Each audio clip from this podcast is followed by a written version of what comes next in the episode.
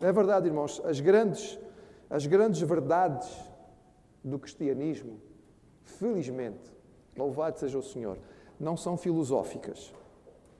É verdade que nós fazemos, falamos em teologia, mas as grandes verdades da Bíblia para nós, irmãos, elas não são intelectuais em primeiro lugar. Elas são encarnadas. Quando o Senhor quer nos fazer chegar a algum entendimento, Ele não nos transmite raciocínios difíceis. Ele mostra-nos gente de carne e osso como nós, para que nós possamos entender. Por exemplo, quando a Bíblia quer nos falar sobre o valor da oração, conta-nos de Ana, uma mãe a clamar a Deus. Aliás, uma mulher que não era mãe, mas a clamar a Deus para poder ser mãe. Conta-nos de um Elias que diz ao Senhor e clama a Deus para que não chova, para mostrar que o poder de Deus é Deus que controla o tempo, não era Baal. Conta-nos de Neemias, pedindo tão simplesmente: Eu vou à presença do rei, dá-me dá-me dá-me graça aos olhos do rei. E assim aprendemos sobre o valor da oração. Quando a Bíblia quer nos falar sobre vitória, sobre problemas e situações muito difíceis, conta-nos Josué olhando para as muralhas de Jericó e como é que elas caíram pela orientação de Deus. Conta-nos sobre Davi, o adolescente que enfrenta o gigante Golias. Quando a Bíblia quer nos contar a respeito da, do problema que é a tentação e como vencer, mostra-nos José a fugir da mulher de Potifar. Quando a Bíblia quer nos falar sobre Deus, mostra-nos Jesus, feito homem. Um homem andando entre nós. Na Semana Santa, esta semana que nós celebramos, ela nos traz a paixão de Cristo e todos os aspectos do drama da humanidade são concentrados numa única pessoa, numa única semana. O irmão olhe para a Semana Santa e veja como está tudo ali. Jesus experimenta a alegria do, do sucesso, entre aspas, em que a multidão o aclama. Ele experimenta a amizade da casa de, de Lázaro em Betânia. Ele experimenta o, o, a dedicação da, da, da, mulher que quebra o, o perfume e lava os seus pés. Ele experimenta a rejeição de Jerusalém. O ódio, o antagonismo cerrado dos líderes religiosos. Mostra-nos a dor da traição e da negação daqueles que estavam próximos. Mostra-nos a angústia da tentação mostra-nos o sofrimento físico, mental, espiritual, mostra-nos uma condenação injusta, mostra-nos a morte. Mas depois, a vitória da ressurreição.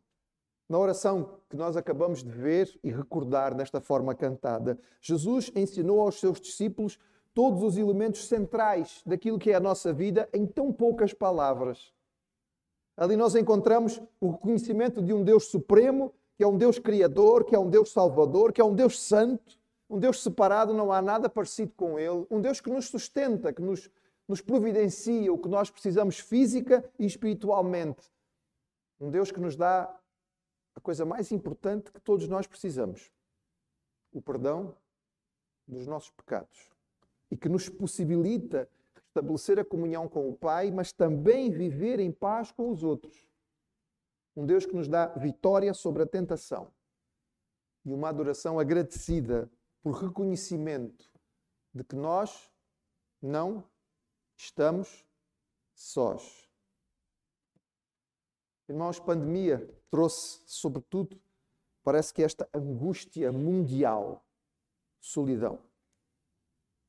As pessoas sós por obrigação, sós por lei, sós por confinamento, sós por medo, por receio de uma doença, sós por estarem contaminadas, gente a ficar só, irmãos, gente a morrer só.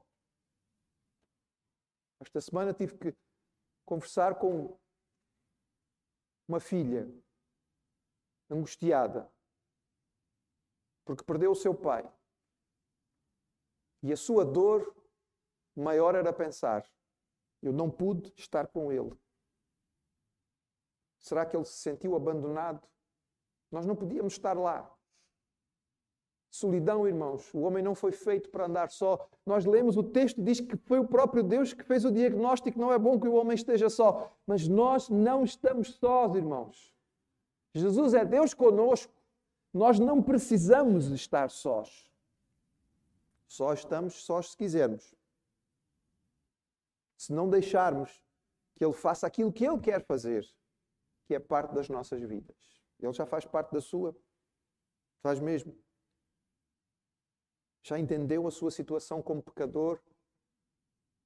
Já chegou à presença do Senhor e, e abriu o seu coração e disse: Estou longe de ti, estou separado de ti, sinto-me só, o meu pecado me separa de ti, tem misericórdia. Já clamou e entendeu que aquilo que Jesus fez na cruz não foi só um grande ato, foi por si e por mim, por causa dos nossos pecados, que não havia outra maneira de nós chegarmos a Deus. Já um dia foi à presença do Senhor e pediu a Ele perdão dos seus pecados. Já declarou a Ele: Eu reconheço que aquilo que Jesus sofreu foi por minha causa. Perdoa-me, salva-me, livra-me, modifica-me. A Bíblia diz que esta, este é o caminho que nós precisamos seguir se quisermos começar uma vida nova. Este é o caminho do novo nascimento. E se você ainda não fez isto, ainda não entende o que significa a Semana Santa, ainda não percebe o que é a cruz, ainda não pode celebrar a ressurreição. Mas nós não estamos sós. Você não precisa ficar só. Toma esta decisão hoje. Faça esta oração hoje. Fale com o Senhor. Não há palavras certas ou erradas. Há um coração que se abre para Ele e que nas nossas próprias palavras expõe aquilo que é a nossa vida. Mas, meu irmão, se você já, já experimentou isto um dia, não significa que estamos livres das tentações. Nesta oração que Jesus ensinou para os seus discípulos, para aqueles que eram seus, ele ensinou especificamente a que eles orassem e lembrassem e pedissem: Pai, livra-nos das tentações porque o inimigo não nos, não nos larga, irmãos. Primeiro, ele trabalha para que nós não entendamos a salvação, ele trabalha para fechar o nosso entendimento para a realidade daquilo que Deus fez por nós.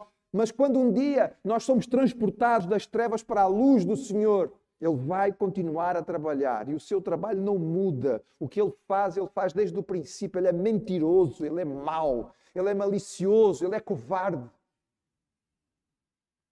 Ele vai mentir dizendo que, afinal, Deus não se interessa por nós. Ele vai mentir dizendo que o amor de Deus, afinal de contas, não está nas nossas vidas. Ele vai mentir dizendo que, afinal de contas, nós estamos sós. Mentiroso desde o início.